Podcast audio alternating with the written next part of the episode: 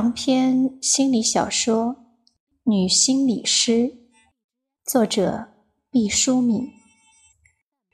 开办一家心理所，比打家劫舍还费心思。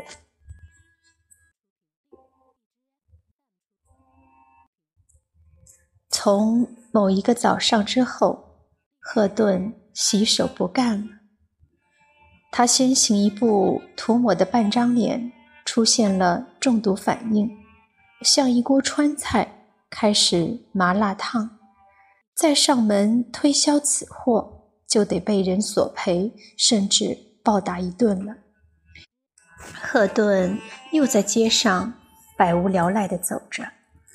一天在路上，他看到了一个小小的门脸，写着“梦非梦”。心理所，赫顿不知道心理所是什么，也不知道非梦是什么意思，只知道梦。既然这六个字里有五个字是他所不了解的，就来了兴趣。屋子里很暖和，这让赫顿觉得舒服和放松。虽然面积狭小，但看得出主人。尽可能的布置出温馨典雅的气氛，淡粉色的窗帘和沙发给人一种活泼的印象。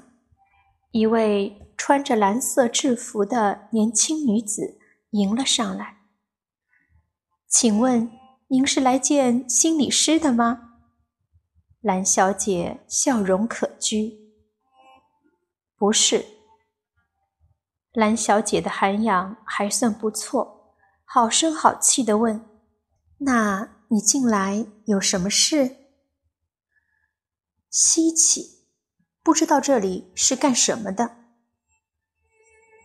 心理师是帮助人的，你如果有了什么心理问题，就到这里来，专家会帮助你。帮助这个词打动了赫顿。他是多么希望能有人帮助他呀！他的冷，还有他的梦。当然，如果他有了力量，他也愿意去帮助别人。赫顿说：“谁来都行吗？”“是啊，只要你觉得自己有问题，需要帮助，这里随时敞开大门。”赫顿半信半疑。世上居然有这样好的地方，有这样好的专家，他怎么没有早点看见过这块招牌？他激动地说：“那我以后没有办法的时候，就到你们这里来。”蓝小姐知道有了误会，赶紧澄清：“欢迎啊，只是你到这里来需要有钱。”话刚说到这里，电话铃响了。蓝衣小姐立刻换上了一副美好的笑容，伸手接电话，嗓音也在顷刻之间变得柔美可人。“您好，这里是梦非梦心理所。”赫顿知道应该离开了，他没钱，还有最后一个问号。等到小姐接完了电话，赫顿小心翼翼地问：“你们为什么叫梦非梦？所有的梦都是有意义的。”赫顿一下子傻了，他的梦那样荒诞不经，如果有意义，是什么呢？恶兆？他不由得对前面的蓝衣女子刮目相看。充满敬畏地问：“你们这里能解梦啊？”“当然了，这是我们的主打业务之一。”赫顿战战兢兢地问：“解一个梦多少钱呢？”“这要看是大梦还是小梦，美梦还是噩梦，经常性的梦还是偶然性的梦，彩色的梦还是黑白的梦？赫顿一头雾水。梦还分彩色和黑白的呀？蓝衣女子不屑地说：“一看就知道你做的梦比较单一。当然了，快死的人做的梦基本上都是黑白的。如果一个癌症病人开始做彩色的梦了，意味着他的病情在好转。”赫顿简直佩服的五体投地。我的梦是纯红色的，那你一定要找专家解一下。有些癌症病人就做单一色彩的梦，如果真是这样，你可要小心哦。你是专家吗？蓝衣女子扑哧笑了。承蒙你抬举我，我哪里是专家呢？不过是一知半解，一点皮毛罢了。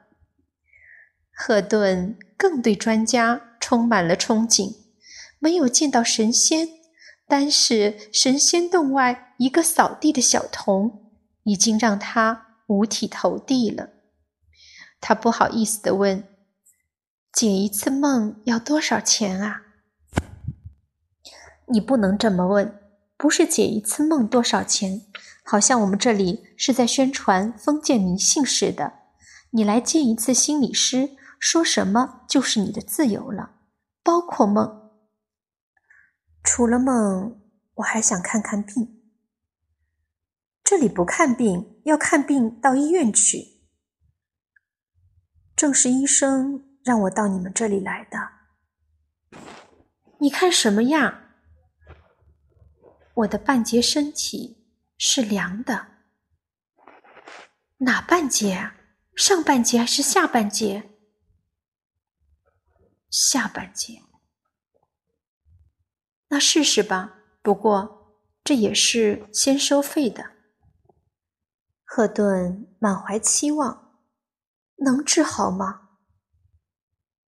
你这叫我如何回答？心理疾病也像癌症似的，有一定的死亡率，并不都能治好。我们会尽力。这里的心理医生有硕士，有博士，还有博士后。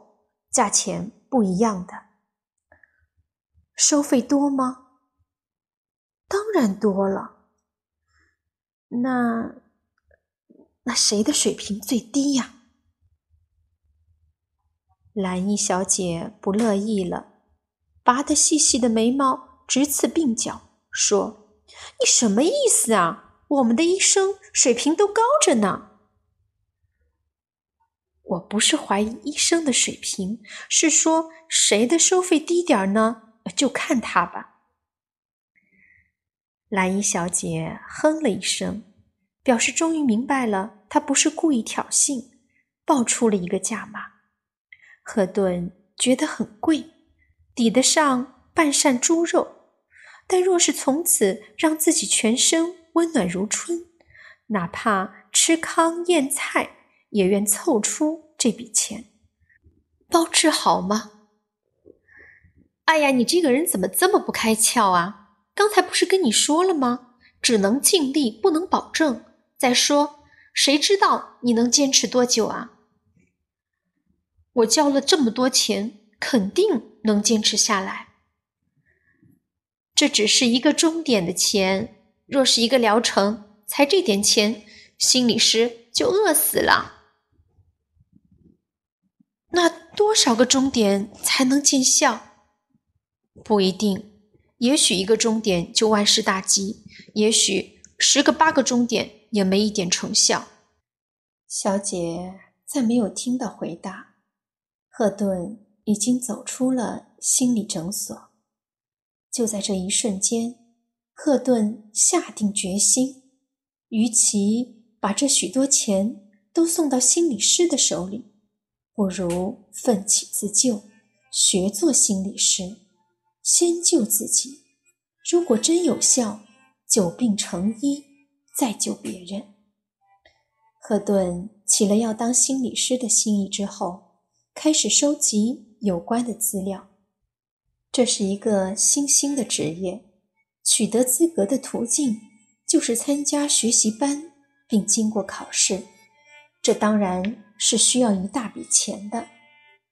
心理师的培训班就要开课了，赫顿去问过了，人家说这期办完了，下期还不定什么时候再启动呢。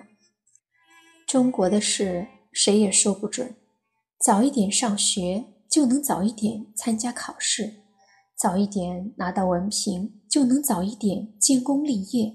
事不宜迟，耽误了时间。新的政策法规一出台，赫顿恐怕就永远断了念想。时间非常紧迫，钱啊钱，如今真成了赫顿的命根子。他没有时间一瓶一瓶的售卖美白膏了，他要一篮子解决。出门的时候，赫顿满怀悲壮。特地穿了一件新衣服，以鼓舞士气。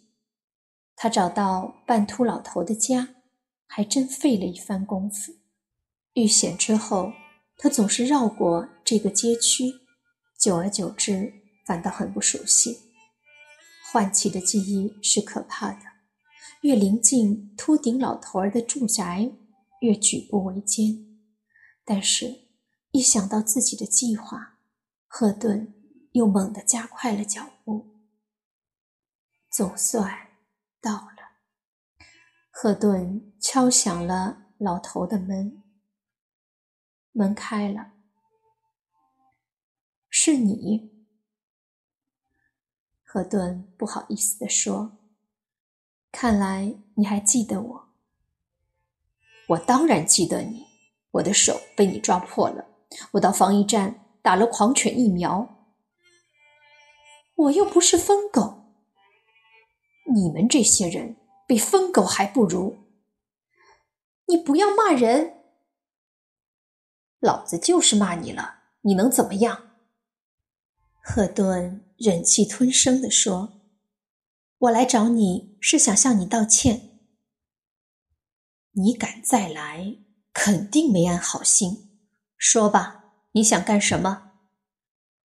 我。”我想请你买点美白膏。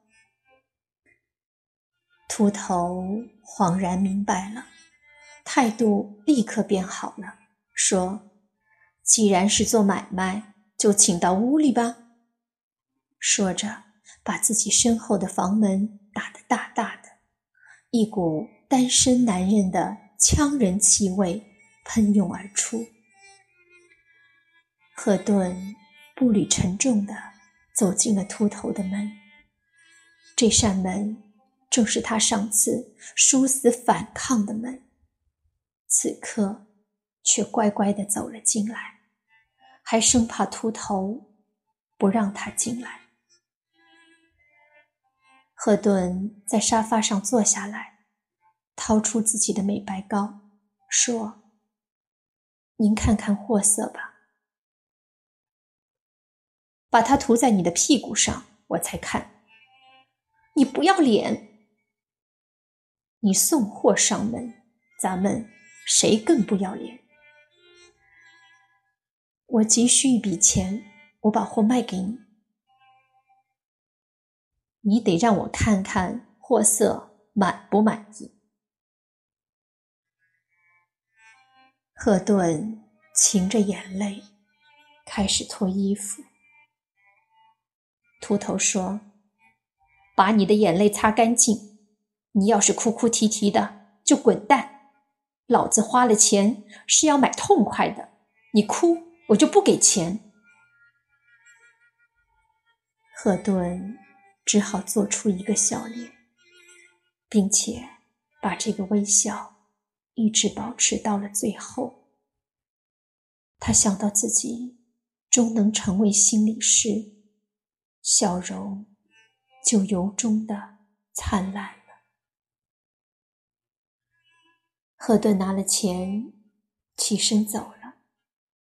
第二天早上，秃头出门的时候，几乎打不开自己的房门，在他的门口，严严实实的堆满了美白膏的盒子，他气得捶胸顿足，想不通那个瘦小的外地女孩子为什么在拿了钱之后，还要把这些东西千辛万苦的摞到他家门前。理由很简单，赫顿卖的并不是自己，只是美白膏。至于自己，不过是噩梦中的梦游。他如果不这样对自己解释的话，没法用那些钱来交学费。